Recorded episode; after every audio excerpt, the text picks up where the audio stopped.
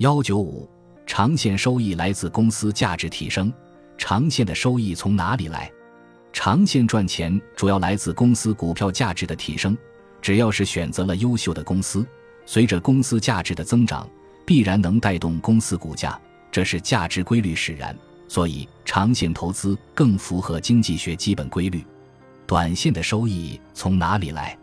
短线赚钱主要来自短期内股价的波动，低位买，高位卖。这个价差不是来自股票自身的价值增长，而是来自对手方。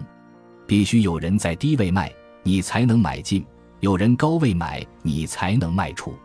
说白了，这个钱就是从别人的亏损里赚来的。这就是长线与短线的区别。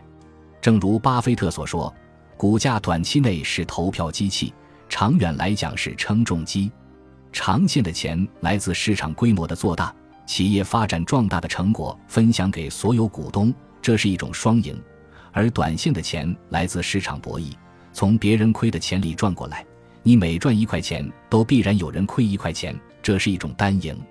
这两种钱的来源不同，决定了操作方式的不同。我们还是举个例子来说吧。我们假设有一家公司叫 A 公司，二零二零年一月一日，它的股价是一百块钱，到二零二一年一月一日。整整一年，它的股价上涨到了三百块钱。那么，对于长线投资者就很好理解，他赚了多少钱呢？就是一百到三百这之间的二百块钱。为什么？因为他是一直长线持有的，在这持有的过程中，他没有做任何的买卖，那么他的收入就是赚了这二百块钱。大家知道，其实，在这一年间，A 公司的股票不可能一直平稳。一直持续的呈一个线性增长的，中间会有很多的波动，在这个波动过程中，就是短线操作者的空间。短线操作者希望达到的效果是什么呢？就是在每一个波动过程中的价格最低点把它买进来，每一个最高点的时候把它卖出去，赚的就是这个低和高之间的差价。我们可以看到图六点一中，第一波它赚的是多少钱呢？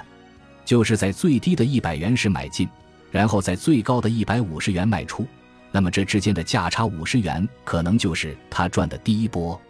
如果我们把 A 公司这一年波动的曲线当中每一个低点和高点之间的价差加在一起，应该是五十元、六十元、七十元、五十元、五十元、八十元，相加之后为三百六十元。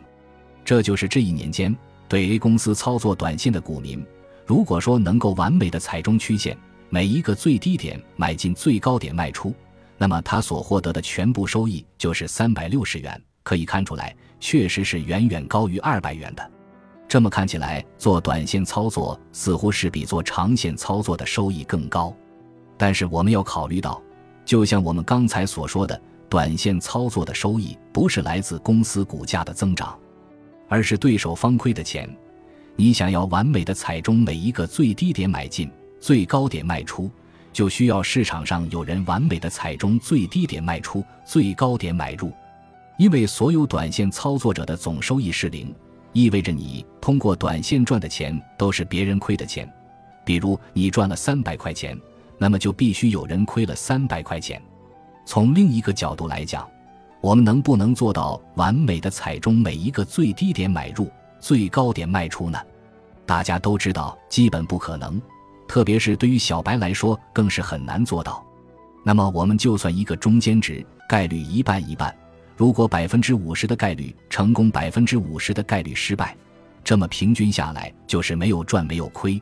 也就是说，做短线操作的人，在整个市场上，大家平均的收益其实是零。在大家最终的整体收益是零的情况下，就必须来看。